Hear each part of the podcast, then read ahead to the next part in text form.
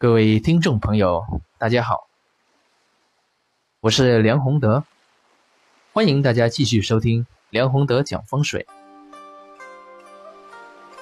今天我想跟大家聊一下犯太岁的问题。犯太岁是怎么一回事？又应该如何化解？太岁是我们很多人都比较熟的，那么。它倒是怎么一回事，却是很多朋友所不知道的。我们可以来一个简单的比喻。古人说“太岁司一年祸福”，什么意思呢？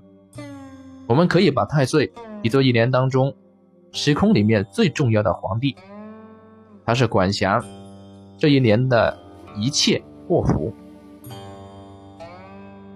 那么这样重要的。太岁它是怎么来的呢？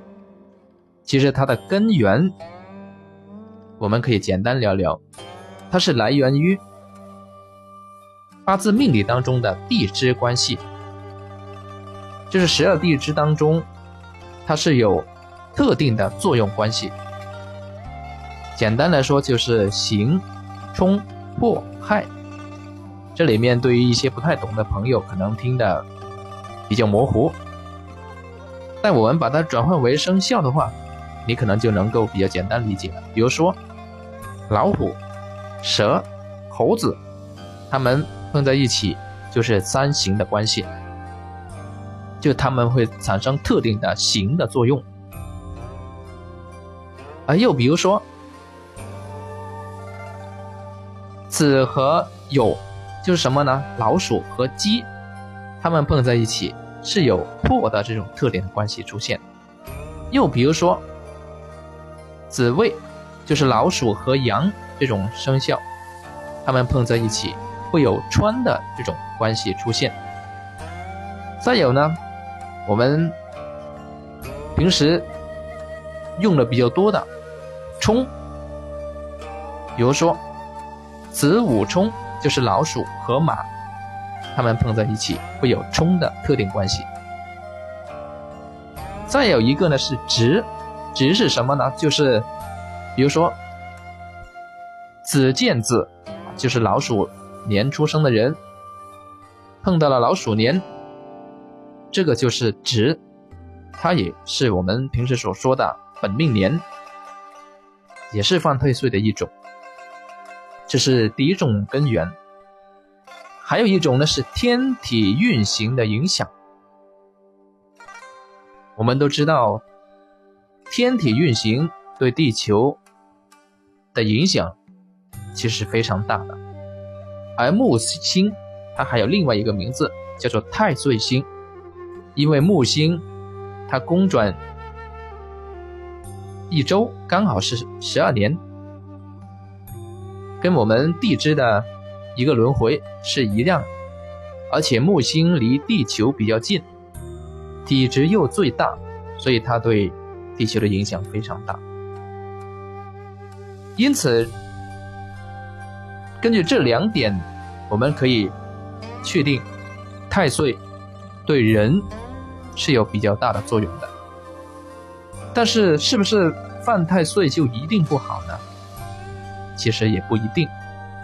这个从八字命理的角度来看，犯太岁，其实就是我们刚才所说的刑冲破害直这几种关系。那这几种关系，其实它有时候，假如你的太岁是忌神的话，而你的用神来作用，能够压制这个忌神，它反而是有利的。所以犯太岁其实不一定不好，但是它确实。不好的时候，会真正影响到你的身边、你的事、你自己的事情、你的长辈的事情。所以犯太岁，古人有一句话叫做什么呢？一喜挡三灾，无喜老人防。什么意思呢？就是犯太岁这一年，你如果没有喜事的话，必须要注意。老人就是长辈的健康，这个其实是有根源的，因为太岁它是处于年的位置，它是根，是根源，所以从内向的角度来看，它可以代表长辈。那你这一年犯太岁，如果没有喜事的话呢，就意味着你犯来的来犯太岁的，就是忌神，忌神来犯，那肯定是不太好的。所以我们在简单了解太岁的这一些原理和基本观念以后，你去化解的时候，那么就容易着力了。怎样化解是最好呢？是不是像有一些人啊，穿个红的底裤就可以了呢？当然不是，这只是颜色里面的一种化解，而且也不一定恰当。因为你红红色不一定是这个人的用神，也不一定对这一年里面的太岁有用。比如说，假如你这一年的太岁它是属水的，您来一个红色，那还不是犯上加上，犯上加犯呢？这个是完全不能解决问题的。真正来说的综合化解呢，还是需要综合的操作。但是首要的，大家自己能做到的，就是一个。谨慎行事，坏事莫沾，就不要做坏事。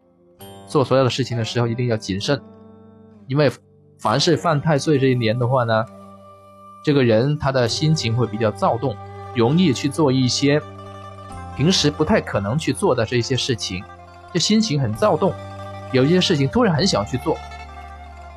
但是如果这一年的太岁不是你的幸运年的话，你这样一做的话呢？可能就到掉进一个深坑里面，要爬出来就比较辛苦了。第二个呢是高风险的事情，包括高风险的投资啊、生意啊等等这一些，也不要去做，因为你不知道自己的这一年是好是坏的情况之下，你很想去做，但是如果是本命年或者冲太岁。这样的年份里面，如果不是你的幸运年，你这样去做了，极可能是血本无归，甚至是欠债累累。第三个呢是适当冲喜，多点去做一些行善积德的事情。什么叫冲喜呢？去参加一些喜庆的事情啊，自己搞一些。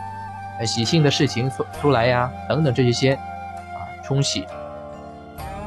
这个呢是原理很简单，就根据我们刚才讲的，无喜必有灾嘛，你就自己去搞点喜事出来，应了这个喜，那么其他的这一个祸的方面就可以压制。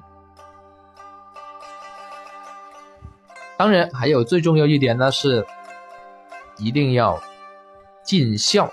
尽孝道，一定要多点去留意长辈的身体健康，因为像这个犯太岁的年份，往往意味着长辈里面呢，他的身边的事情会比较多，特别是身体方面特别要注意。